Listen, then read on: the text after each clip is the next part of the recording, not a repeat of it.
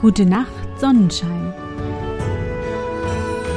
Der märchenhafte Podcast für kleine und für große Leute.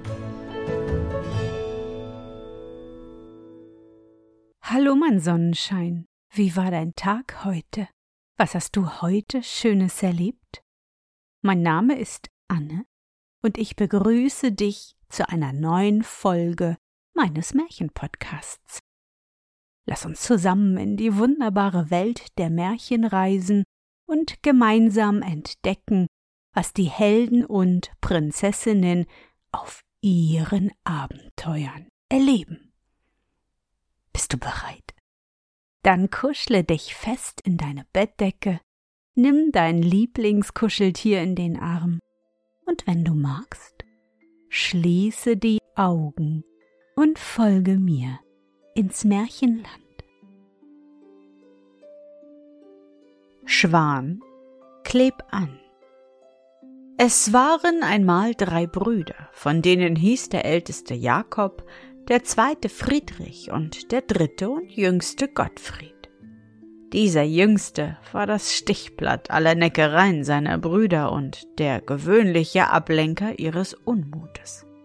Wenn ihnen etwas quer über den Weg lief, so musste Gottfried es entgelten, und er musste sich das alles gefallen lassen, weil er von schwächlichem Körperbau war und sich gegen seine stärkeren Brüder nicht wehren konnte. Dadurch wurde ihm das Leben sauer gemacht, und er sann Tag und Nacht darauf, sein Schicksal erträglicher zu machen. Als er einst im Walde war, um Holz zu sammeln und bitterlich weinte, trat ein altes Weiblein zu ihm. Das fragte ihn um seine Not und er vertraute ihr all seinen Kummer an. Ei, mein Junge, sagte das Weiblein darauf. Ist die Welt nicht groß? Warum versuchst du's nicht anderswo dein Glück? Das nahm sich Gottfried zu Herzen und verließ eines Morgens früh das väterliche Haus und machte sich auf den Weg in die weite Welt, um, wie das Weiblein gesagt hatte, sein Glück zu suchen. Aber der Abschied von dem Ort, wo er geboren war und wenigstens eine glückliche Kindheit verlebt hatte, ging ihm doch nahe, und er setzte sich auf einen Hügel nieder, um noch einmal recht das heimatliche Dorf zu betrachten. Siehe da, da stand das Weiblein hinter ihm, schlug ihm auf die Schulter und sprach Das hast du einmal gut gemacht, mein Junge, aber was willst du nun anfangen? Gottfried dachte jetzt erst daran, was er beginnen solle. Er hatte bis jetzt geglaubt, das Glück müsse ihm wie eine gebratene Taube in den Mund fliegen. Das Weiblein mochte seine Gedanken erraten, lächelte grinsend und sagte ja, ich will dir sagen, was du anfangen sollst. Warum? Weil ich dich lieb habe und weil ich glaube, dass du auch mich nicht vergessen wirst, wenn du dem Glück im Schoße sitzt. Gottfried versprach dies mit Hand und Mund. Die Alte fuhr fort. Heute Abend, wenn die Sonne untergeht, gehe an den großen Birnbaum, der dort am Kreuzweg steht. Darunter wird ein Mann liegen und schlafen. An den Baum aber wird ein großer Schwan gebunden sein. Den Mann hütest du dich aufzuwecken, und du musst deswegen gerade mit Sonnenuntergang kommen. Den Schwan aber knüpfst du los und führst ihn mit dir fort. Die Leute werden in seine schönen Federn vernarrt sein, und du magst ihnen erlauben, davon eine auszurupfen. Wenn aber der Schwan berührt wird, so wird er schreien, und wenn du dann sagst, Schwan kleb an, so wird dem, der ihn berührt, die Hand fest ankleben und nicht eher wieder loslassen, bis du sie mit dem Stöcklein antippst, das ich dir hiermit zum Geschenk mache. Wenn du nun so ein weidlich Zug Menschenvögel gefangen hast, so führe sie nur immer geradeaus. Dann wirst du in eine große Stadt kommen, da wohnt eine Königstochter, die noch nie gelacht hat. Bringst du sie zum Lachen, so ist das Glück dein. Aber dann vergiss auch mich nicht, mein Junge. Gottfried gab nochmal das Versprechen und war mit Sonnenuntergang richtig an dem bezeichneten Baum. Der Mann lag da und schlief, und ein großer schöner Schwan war mit einem Bande an dem Baum gebunden. Gottfried knöpfte den Vogel beherzt los und führte ihn davon, ohne dass der Mann es merkte. Nun traf es sich, dass Gottfried mit seinem Schwan an einer Baustätte vorüberkam, wo einige Männer mit aufgestreiften Beinkleidern Lehm kneteten. Die bewunderten die schönen Federn des Vogels, und ein vorwitziger Junge, der über und über voll Lehm war, sagte laut Ach, wenn ich doch nur eine solche Feder hätte. Zieh dir eine aus, sprach Gottfried freundlich. Der Junge griff nach dem Schweife des Vogels. Der Schwan schrie. Schwan, kleb an! Sprach Gottfried, und der Junge konnte nicht wieder loskommen, er mochte anfangen, was er wollte. Die anderen lachten, je mehr der Junge schrie, bis vom nahen Bache eine Magd herzugelaufen kam, die mit hoch aufgeschürztem Rocke dort gewaschen hatte die fühlte Mitleid mit dem Jungen und reichte ihm die Hand, um ihn loszumachen. Der Schwan schrie. Schwan, kleb an, sprach Gottfried, und die Magd war ebenfalls gefangen. Als Gottfried mit seiner Beute eine Strecke gegangen war, begegnete ihm ein Schornsteinfeger, der lachte über das sonderbare Gespann und fragte die Magd, was sie denn da triebe. Ach, Herzliebster Hans, antwortete die Magd kläglich, gib mir doch deine Hand und mach mich von dem Jungen los. Ja, wenn's weiter nichts ist, lachte der Schornsteinfeger und gab der Magd die Hand.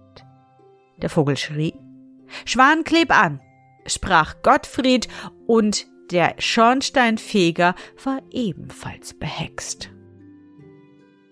Sie kamen nun in ein Dorf, wo eben Kirchweih war.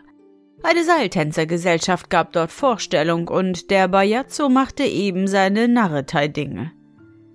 Der riss Mund und Nase auf, als er das seltsame Kleeblatt sah, das an dem Schweife des Schwans festhing.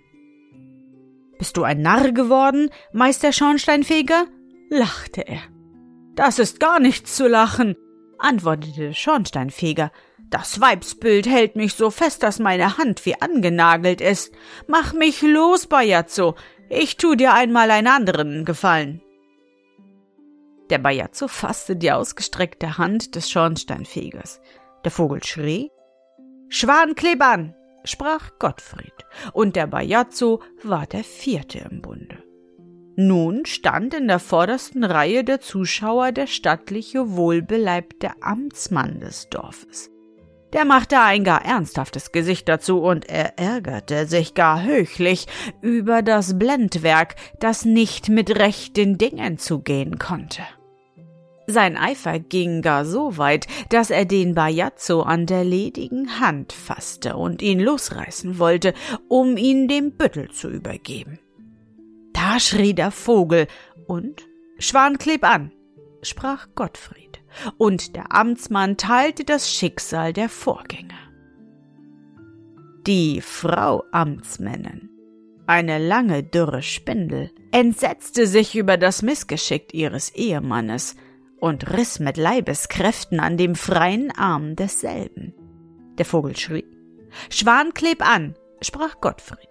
Und die arme Frau Amtsmann musste trotz ihres Geschreies folgen. Hinfort hatte niemand mehr Lust, die Gesellschaft zu vergrößern. Gottfried sah schon die Türme der Hauptstadt vor sich. Da kam ihm eine wunderschöne Equipage entgegen, in der eine schöne, junge, aber ernst dreinschauende Dame saß. Als diese den bunten Zug erblickte, brach sie jedoch in lautes Gelächter aus, und ihre Dienerschaft lachte mit. Die Königstochter hat gelacht, rief alles vor Freude. Sie stieg aus, betrachtete sich die Sache noch genauer und lachte immer mehr bei den Kapriolen, welche die Festgebannten machten. Der Wagen musste umwenden und fuhr langsam neben Gottfried zur Stadt zurück. Als der König die Kunde vernahm, dass seine Tochter gelacht habe, war er voll Entzücken und nahm selbst Gottfried, seinen Schwan und dessen wunderliches Gefolge in Augenschein, wobei er selbst lachen musste, dass ihm die Tränen in den Augen standen. Du närrischer Gesell, sprach er zu Gottfried. Weißt du, was ich dem versprochen habe, der meine Tochter zum Lachen bringt? Nein, sagte Gottfried. So will ich's dir sagen, antwortete der König. Tausend Goldgulden oder ein schönes Gut, wähle dir zwischen den beiden. Gottfried entschied sich für das Gut. Dann berührte er den Buben, die Magd, den Schornsteinfeger, den Bajazzo, den Amtmann und die Amtmännin, mit seinem Stäbchen, und alle fühlten sich frei und liefen davon, als brenne die Hölle hinter ihnen her. Was Neues, unauslöschliches Gelächter verursachte. Da wurde die Königstochter bewegt, den schönen Schwan zu streicheln und sein Gefieder zu bewundern. Der Vogel schrie, Schwan kleb an, sprach Gottfried, und so gewann er die Königstochter. Der Schwan aber erhob sich in die Lüfte und verschwand in dem blauen Horizont. Gottfried erhielt nun ein Herzogtum zum Geschenk. Er erinnerte sich aber auch des alten Weibleins, das schuld an seinem Glücke war, und berief sie als seine und seine auserwählten Braut Haushofmeisterin in sein stattliches Residenzschloss. Und so lebten sie denn glücklich und zufrieden bis an ihr Lebensende.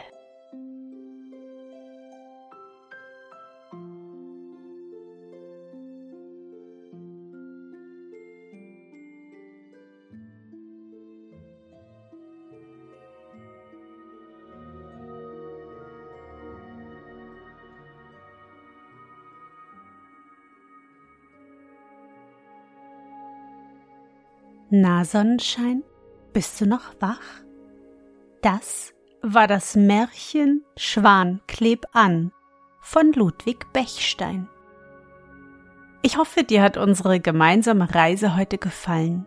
Für mich war es wieder wunderbar und ich danke dir, dass du mich begleitet hast. Und bevor du nun die Augen schließt und in dein Traumland reist, möchte ich mit dir nochmal an dein schönstes Erlebnis heute denken. Was war es?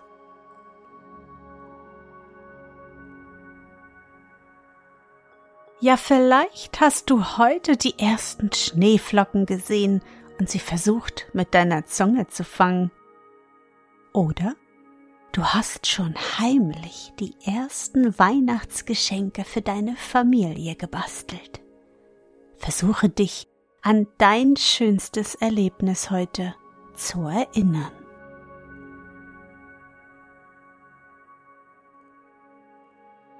Und was war dein schönstes Erlebnis heute und wie fühlst du dich dabei? Suche dir auch heute wieder den schönsten Moment aus und präge ihn dir gut ein. Und wenn du magst, kannst du ihn auch malen oder im Zauberbuch aufschreiben. Und nun gute Nacht, Sonnenschein. Schlaf gut und träum was Schönes. Wir hören uns bald wieder.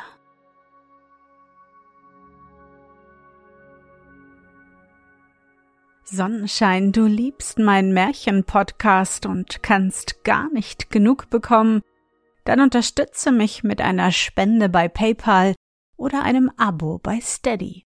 Du hilfst mir so, die laufenden Kosten des Podcasts zu decken, und ich kann weiter mit dir zusammen auf große Abenteuerreise ins Märchenland gehen. Alle wichtigen Links findest du in den Show Notes. Dankeschön.